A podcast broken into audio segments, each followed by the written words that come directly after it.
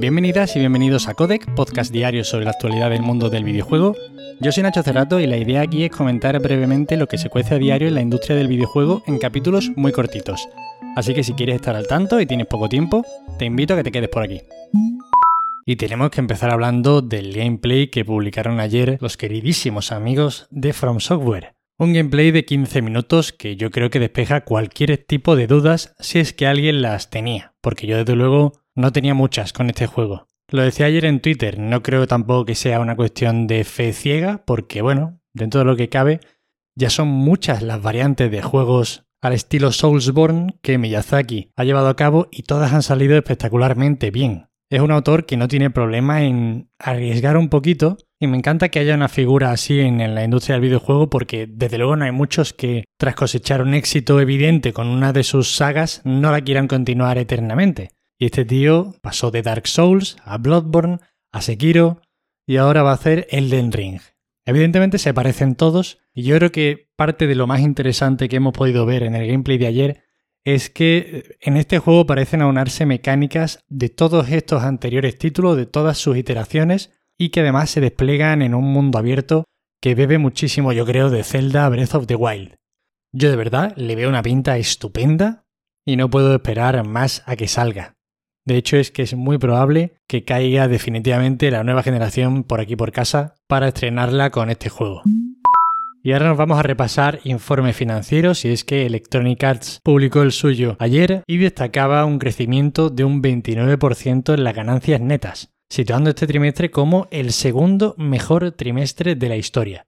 Y aclaro, no está diciendo que este trimestre en un top de trimestres sea el segundo con mejores resultados, sino que si comparamos todos los segundos trimestres, este sería el mejor entre FIFA, que con el FIFA 22 podrían estar ante el lanzamiento más importante y más exitoso de su historia, y Apex Legends están cosechando unos beneficios tremendos, y además son bastante optimistas con la inminente salida de Battlefield 2042. Es curioso ver cómo evitan mencionar el término FIFA en pos de expresiones al estilo juego deportivo de Electronic Arts o franquicia de fútbol global.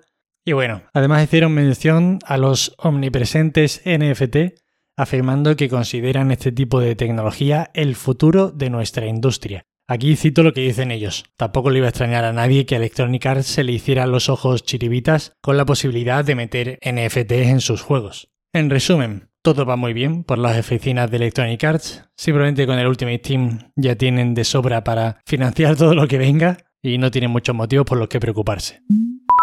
También hubo resultados financieros de Nintendo y probablemente el titular sería que prácticamente han vendido ya 93 millones de Nintendo Switch. Pero sí es cierto que las previsiones ya comienzan a retraerse debido a la escasez de semiconductores. Tiene todo el sentido del mundo. No tenemos aún datos sobre las ventas del modelo OLED puesto que salió en octubre y este informe financiero cubre los meses desde julio a septiembre. En cuanto al software, las ventas caen con respecto al año pasado, pero bueno, podríamos decir que esto entra dentro de lo normal, porque se antoja prácticamente imposible competir contra un lanzamiento como Animal Crossing en medio de una pandemia global, que fue lo que sucedió el año pasado.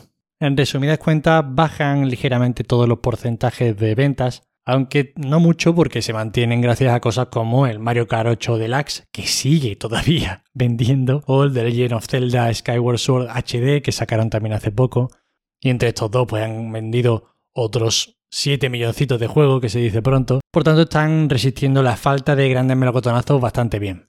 Y mucho ojito, evidentemente, con 2022 porque es el año de Bayonetta 3 y de la secuela de Breath of the Wild. Y ahora nos vamos a hablar de Epic Games que cerrará Fortnite en China a partir del 15 de noviembre.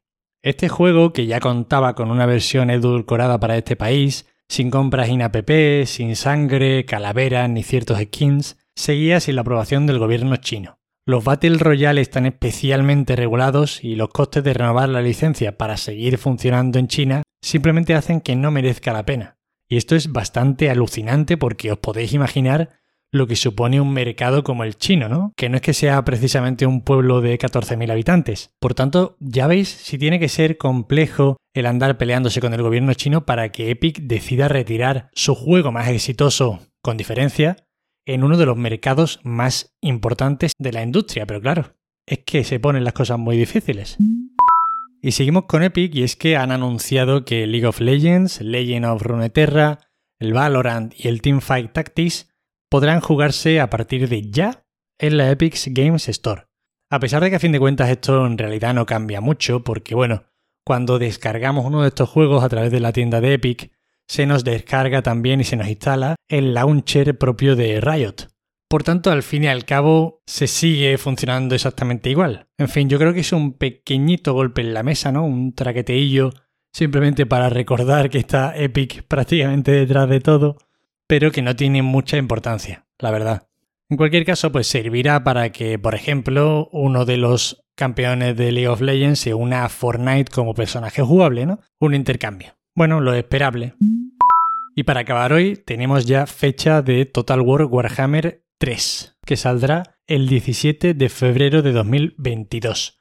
Ojo con febrero de 2022 porque ya sin duda es el mes de la muerte. Con este juego, Horizon Forbidden West y Elden Ring, tenemos ya para medio año. Y en fin, eso es todo por hoy. Espero que os hayan resultado entretenidas las noticias.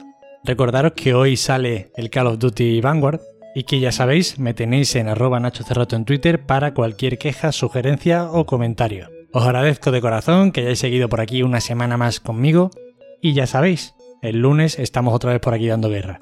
Pasad muy buen fin de semana, descansad y jugad mucho y nos vemos en nada. Hasta luego.